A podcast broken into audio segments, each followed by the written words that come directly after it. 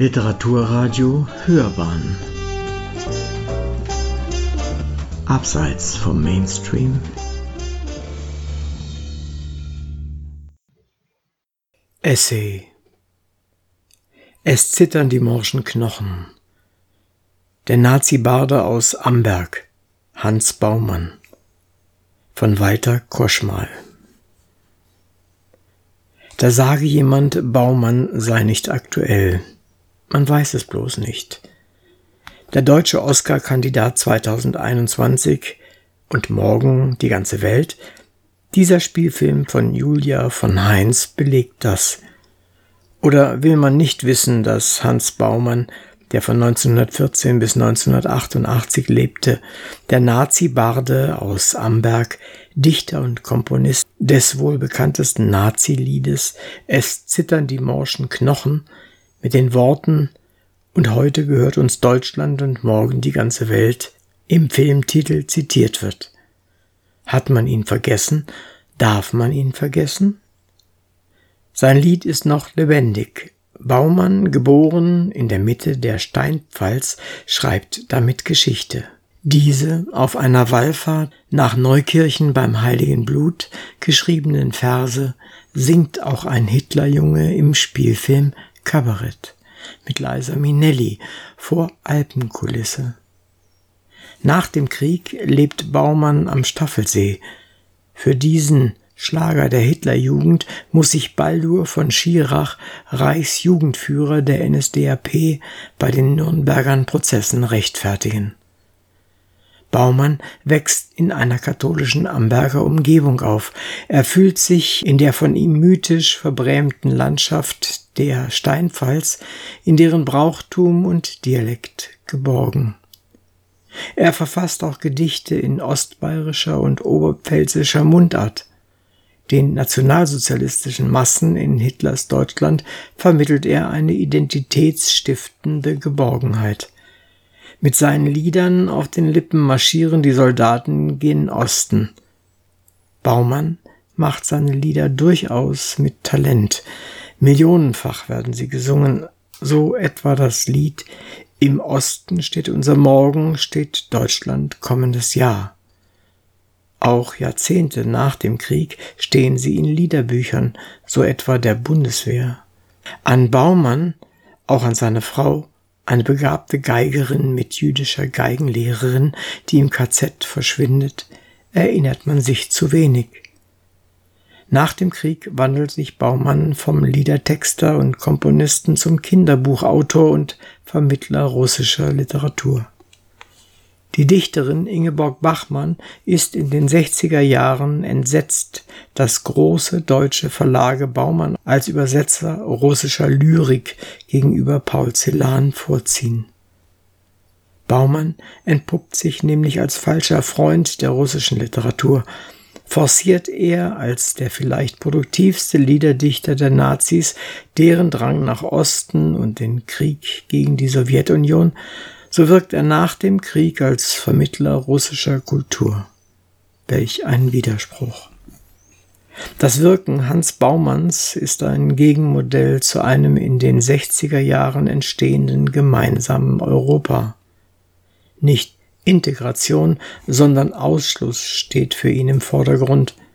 Lange Zeit glaubten viele, auf den Baumann Saulus, den Nazi-Baden, folgte nach dem Krieg der Baumann Paulus, der zudem vielfach preisgekrönte Kinder- und Jugendbuchautor.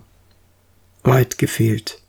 Er verfeinerte nur seine Sprache der Diskreditierung des russischen Fremden. Auch deshalb kann er wohl so viele lange Zeit täuschen. Wie aber kann er erfolgreich bleiben? Wie gelingt es diesem Troubadour der Hitlerjugend, die Massen zu faszinieren? Zum einen schafft er die vage Emotionalität eines ausschließenden Wir-Gefühls. Zum zweiten aber ist er dank seines Gespürs für das Unbestimmte, das Banale, erfolgreich. Diese Unbestimmtheit seiner Lieder übersetzten die Nazis in ideologische Eindeutigkeit. Widersprüchlich ist auch sein Umgang mit Russland. Nicht nur durch seine Lieder bereitete er den Russland so viele Tote bringenden Feldzug nach Ostland vor. Sprachlich ist Ostland nicht weit von Baumanns Heimat Ostmark entfernt. Als Nazi erzählte er den Massen, dass der östliche Mensch das Gestaltlose liebt, in steter Seelendämmerung lebt und eine feste Hand braucht. Die komme nun mit der männlichen Größe der Nazis in den Osten.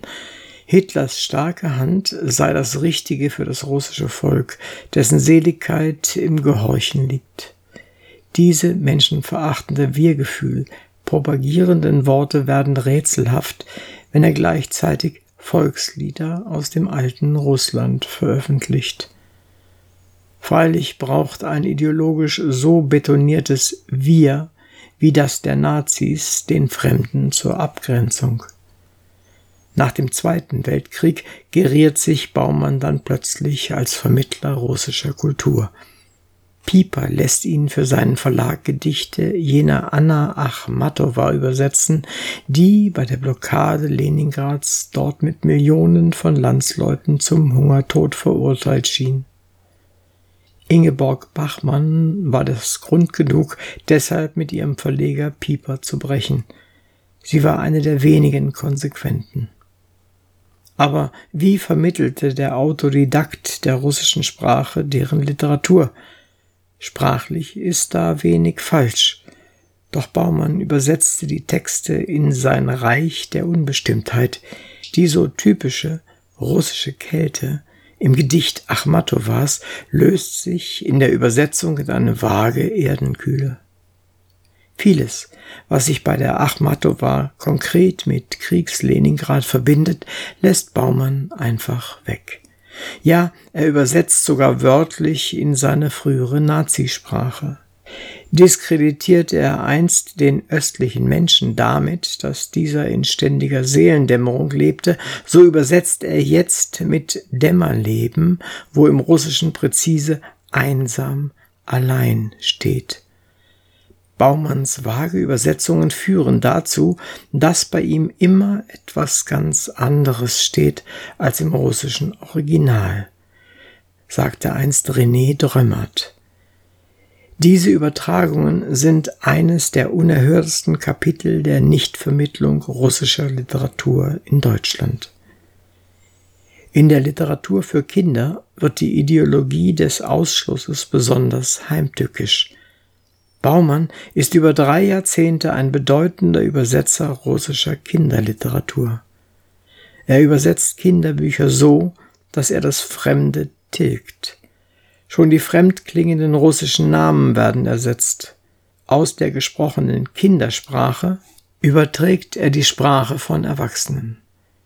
Der für Russland und die Kinderbücher so wichtige Bär, der dort liebevoll als Mischka apostrophiert wird, wandelt sich bei ihm zum Tiger. Baumann bleibt sich treu, egal ob er Achmatowa oder russische Kinderbücher übersetzt. Am Ende steht die Sprache des Banalen.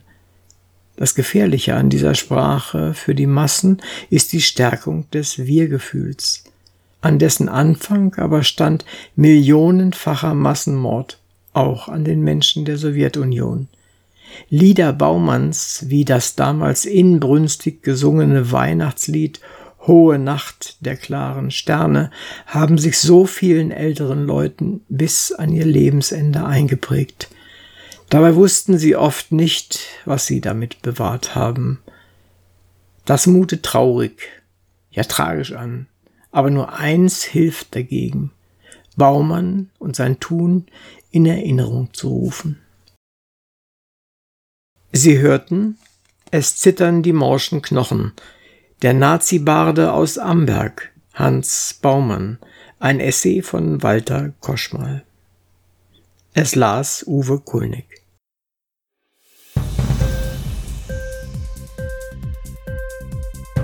Hat dir die Sendung gefallen? Literatur pur, ja, das sind wir. Natürlich auch als Podcast. Hier kannst du unsere Podcasts hören Anchor, Spotify, Apple Podcast, iTunes, Google Podcasts, radio.de und viele andere mehr.